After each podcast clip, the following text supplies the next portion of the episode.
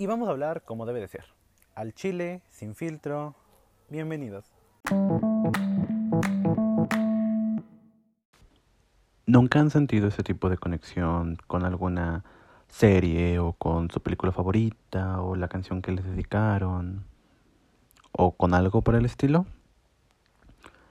Si su respuesta es que sí o no o de cuál fumaste esta noche, Fredo, pues de eso les quiero hablar un poco hoy sobre cómo existen este tipo de películas, series, mm, de proyectos, por así decirlo, que llegas a conectar de una manera especial. Y principalmente les quiero hablar de mi conexión con la serie Glee, porque esta semana ha sido un poco inquietante, for say the least, con la situación actual de Naya Rivera, una de las actrices de la serie, que no, no les voy a mentir, me movió mucho, me afectó mucho, me sigue afectando y a lo mejor pueden decir que por qué me pongo así por una persona que no conozco, que no me conoce, que ni siquiera sabe de mi existencia. Pero, o sea, es por eso que les quiero hablar de esto, para decirles lo que significa este programa de televisión que es Glee y por qué incluso podría decir que es mi serie favorita. Entra en el top 2 definitivamente porque sí se anda agarrando madrazos con la otra. Pero es de mis series favoritas totalmente. Y entonces lo que quiero hacer es contarles, compartirles mi experiencia con Glee, la importancia de esta serie en mi vida. Eh, no, no sobre lo que se sabe, sobre las teorías, ni la maldición, nada de eso, sino de mi experiencia personal y por qué tengo una conexión tan especial con esta serie. La primera vez que vi Glee fue ahí como por el 2010, en Fox obviamente, y fue el episodio 12 de la primera temporada, Matrix. Y la verdad solo lo vi porque estaba haciendo zapping y ahí me quedé y dije, Meh, let's see this shit.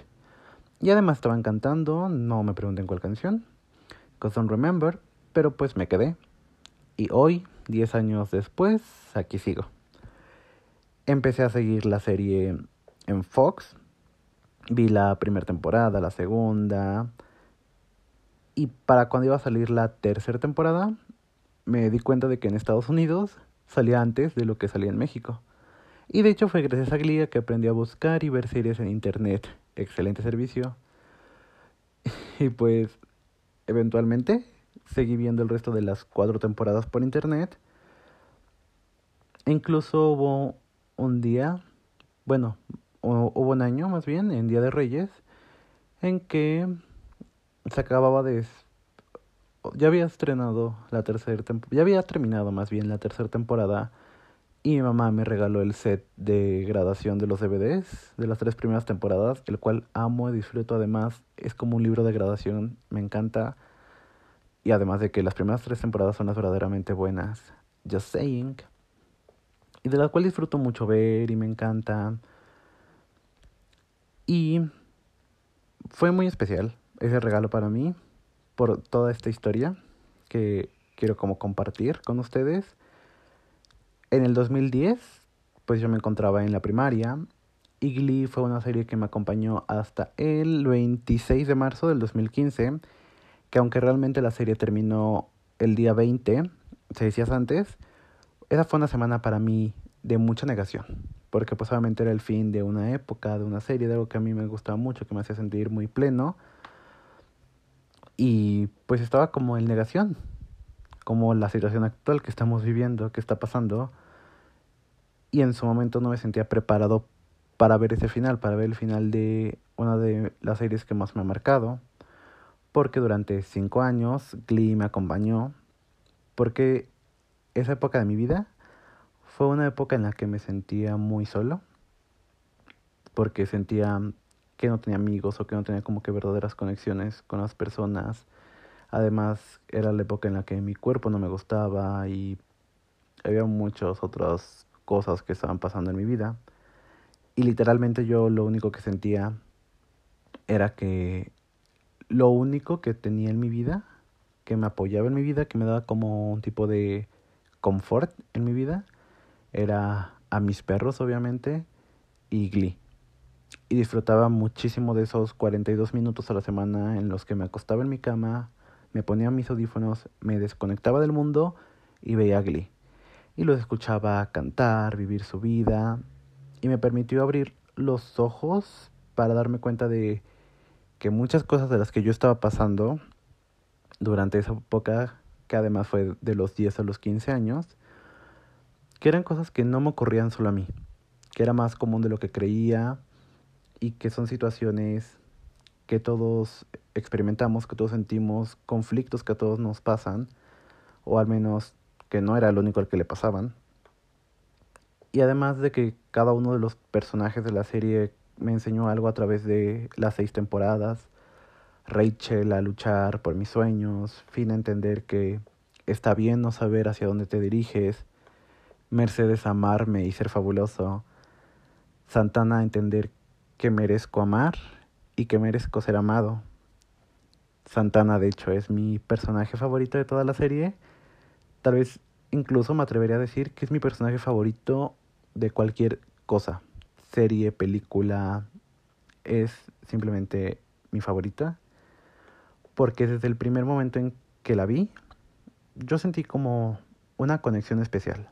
Y no estoy hablando de la serie, sino estoy hablando del personaje de Santana. Sentí una conexión muy especial con ella. Sí, a lo mejor es un poco a bitch y como muy directa con lo que dice. Pero eso es lo que me gusta de ella. Es muy sin filtro. Y tenemos esta Santana, Cold Heart Beach durante las primeras dos temporadas. Porque además la evolución que tiene este personaje, personaje a lo largo de toda la serie me parece increíble. Como les digo, está esta Santana de las primeras dos temporadas. Y entonces se enamora y se da cuenta de que su vida amorosa va hacia otro camino. Y se encuentra a sí misma y le cuesta mucho aceptarlo.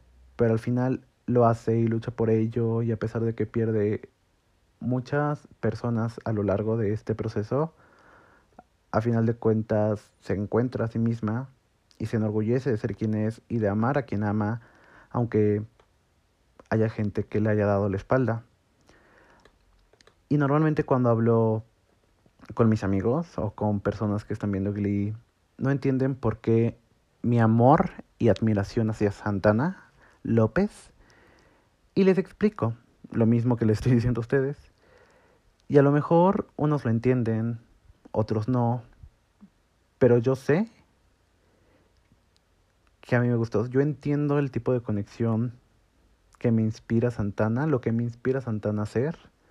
Y sé que gracias a Glee, gracias a Naya Rivera, existe este personaje, existe Santana, que es un personaje que de verdad me siento muy identificado, que siento que es como yo, más allá de que ella sea una mujer y que yo sea hombre, o sea, muchísimo más allá de todo eso, me siento muy conectado con su historia. Y es por eso que para mí Santana es mi personaje favorito porque la historia que ella tiene, la historia que ella vive, su experiencia durante estas seis temporadas, la puedo relacionar mucho con lo que yo he tenido que pasar. Aunque al final de cuentas, creo que cada quien se relaciona con la historia personal que cada uno tiene. A pesar de tener seis temporadas y contar con 121 episodios, además de una película del tour, existen solamente seis episodios que me rompen el alma. El último de la primera temporada, cuando parece ser el final de todo, pero no lo es.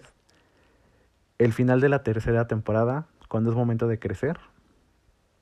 El primero de la cuarta temporada, porque aceptémoslo, los nuevos comienzos son difíciles. El tercer episodio de la quinta, que el cual es el tributo a nuestro quarterback. El episodio 13 de la quinta temporada igual, que es el episodio 101 de toda la serie, en la que te enseña que hay que aceptar los cambios que ocurren. Y el último, obviamente, de toda la serie, donde entiendes que nunca se dice adiós, sino hasta pronto. Esos son los únicos seis episodios que me rompen y me hacen llorar por lo que significa cada uno. Y siento que cuando digo que, se romp que me rompo, eso no ocurre con todas las series, eso no le ocurre a todas las personas, con todas las películas. Uno llora, sí, pero romperse creo que es algo más personal, es más vulnerabilidad de nuestra parte. Y creo que eso no te lo provoca cualquiera. Cualquier serie o película, I mean. Y la conexión que haces con los personajes va muchísimas veces más allá de eso. El... Es por eso que el 13 de julio de 2013, cuando Corey Montaigne, que interpretó a Finn Hudson durante cuatro temporadas, falleció, me rompí. Me acuerdo que yo estaba cenando en mi casa, viendo las noticias, cuando lo anunciaron en televisión.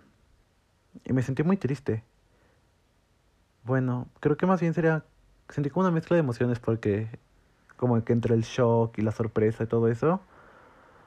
Porque como dije desde un inicio, es una persona que no conozco, no me conoce, no éramos nada y sin embargo para mí me dolió tanto como si lo conociera de toda la vida. Porque él, Cory Montaigne, forma parte de algo que me ayudó a mí encontrarme. Y como diría Rachel Berry, being part of something special makes you special. Y eso es Glee para mí. Something special. Hay canciones que definen a una persona, o películas, o inclusive otras personas. A mí también. Y dentro de esas cosas que definen a las personas está Glee, porque me ayudó a definirme como persona y fue mi refugio durante muchísimos años. Y de hecho actualmente me encuentro viéndola de nuevo y me da mucha paz, me hace sentir feliz, como ese sentimiento de como de tranquilidad y amor. O sea, no sé cómo explicarlo, algo como muy hogareño. No sé si lo, no sé si lo han sentido, no sé si me entiendan lo que estoy tratando de decirles, pero así es como me siento cuando veo Glee, cuando hablo de Glee, que es una serie que me ha hecho reír, enamorarme, llorar, me ha dado todos los sentimientos sabidos y por haber del mundo. Y que siempre que la veo o hablo de ella, como en estos momentos, o escucho a mis amigos hablar de ella y intercambiamos nuestras ideas, me da un feeling muy bonito que de verdad no sé cómo describírselos pero me transporta a ese lugar feliz. Y la verdad es que solo tengo buenos recuerdos relacionados porque no les estoy mintiendo, de verdad. Fue una época muy mala, oscura en mi vida, que no me sentía gusto, no me gustaba mucho lo que estaba pasando en mi vida. Y entonces Glee para mí era ese escape lleno de felicidad, que no es perfecto, que sé que no les va a gustar a todos, porque en gusto se rompen géneros y es totalmente válido. Pero eso no me importa porque me gusta a mí, me hace sentir feliz a mí, me hace sentir especial a mí, me hace sentir de esta manera.